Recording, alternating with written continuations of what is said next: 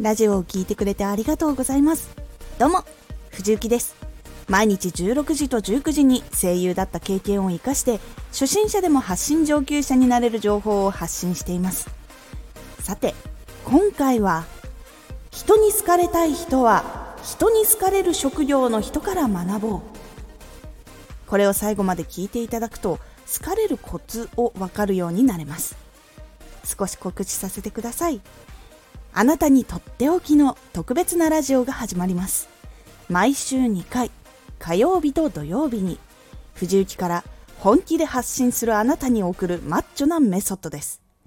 有益な内容をしっかり発信するあなただからこそ収益化してほしい。毎週2回火曜日と土曜日ぜひお聞きください。はい。活動をしていて同じ職業の人と出会っていろんな話をしてみたい。自分と似た環境の人と話してみたいやファンを増やしたいなどいろんな理由があると思います。私はオーディションや発信活動などいろんなところでこの問題がありました。その時の悩みがこちら。自分は人に好かれたい。どうしたら好かれるのか知りたい。見た目がないと何かキャリアがないと無理なのかな。この悩みを抱えた時にどのことを見返していけばいいのでしょうか。ポイントは3つ。1見た目より中身。2相手と居心地のいい空間を作る。3自分の気持ちや考えもうまく伝える。1見た目より中身。まずは見た目を気にしている人へ。見た目はちゃんと清潔感があれば問題ありません。オーディションとなると考えないといけないんですが自分の話したいジャンルの一般的な服装で大丈夫です。それ以外で一番大事なのは中身です。綺麗可愛いかっこいいなどは人それぞれに好みがあり新しい自分の好みの人ができたら変わりやすくなっています。なので人は見た目よりも相手の中身に親近感を覚えたり楽しいなと思った人のことを覚えてまた会いたいなと感じるのです。なので一緒に会話を楽しみたいという気持ちがあって相手の会話にも興味を持って話すことで人に話しやすいと印象を持ってもらえます。会話では相手の気遣いや何を大事にしているのか相手のちょっとした中身も伝わってきます。そこで嘘をつかない人なんだなとか苦手なことがあったんだな自分もそうだったななど親近感や安心感を感じてもらいやすくなるので磨くなら中身を磨きましょう。2相手と居心地のいい空間を作る。相手と居心地のいい空間を作るってどういうことと思うと思います。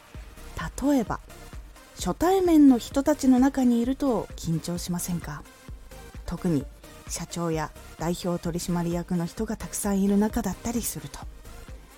その中で自分の知り合いの人がいたり初対面なのに声をかけて気遣ってくれたりする人がいたりすると安心しませんか？その人のそばにいると少し安心したり少し会話できたりしないでしょうか？相手との居心地のいい空間を作るというのはこういうことです。この人のそばにいたら安心する。この人なら話しやすい。この空間が大事という感じになってきます。人は自分の話を聞いてくれる人を居心地がいいと感じます。さらに肯定的な人が好きです。なので初対面の相手の人や少し会ったことがある人などもっと仲を深めたいなという人がいたら話し下手でも無理して話さないで相手の話を聞きそして相手の会話に興味を持って質問をしていくことで好かれるようになります。他にも共通の話題があると居心地が良くなります。年代が関係なく同じ場所の出身や同じ学校だったことや趣味が同じなどいろんな共通の話題があると盛り上がりやすくまた話したいとなることが多いんです。3自分の気持ちや考えもうまく伝える。会話ではほとんど聞いているだけでも大丈夫ですが逆に聞き側になりすぎてしまうと興味ないのかなって思われてしまうことがあるのでいいタイミングで自分の気持ちやあこう思いましたなど考えをうまく伝えてみるといいです。相手にすごい嬉しい言葉だったらさらにもちろん好かれます。自分の気持ちや考えってすごく最初は伝えるのは不安になってしまってなかなか言えないと思います。なので相手の話の中から相手はどんな人なのかなっていうのを感じ取って話すようにすると不安も少し減ります。自分のことを伝える時も相手のことも気遣いつつが大事です。でも嘘はつかないようにしましょう。いかがだったでしょうか？このやり方は人に好かれる職業の人の大体がやっていることです。なのでかなり効果のあることなのでラジオの発信の中にも一部分共通する話題があることを話す。自分の弱点を話すなどいろいろ取り入れてみることで生放送をしない人でも伝えることができますのでおすすめです。今回のおすすめラジオ。人と違うことをすると話題性から自然に注目が集まる。自分がしたことのない体験や経験は知りたいという興味が湧くというお話です。このラジオでは毎日16時と19時に声優だった経験を生かして初心者でも発信上級者になれる情報を発信していますのでフォローしてお待ちください。次回のラジオは自分といえば〇〇を作るです。こちらは自分の代名詞もしくはイメージを作るやり方をお届けという感じになっていますのでお楽しみに。Twitter もやってます。Twitter では活動している中で気がついたことや役に立ったことをお伝えしています。ぜひこちらもチェックしてみてね。私も話すことが苦手でしたが話すことを勉強して実践していくことで少しずつ慣れてきました。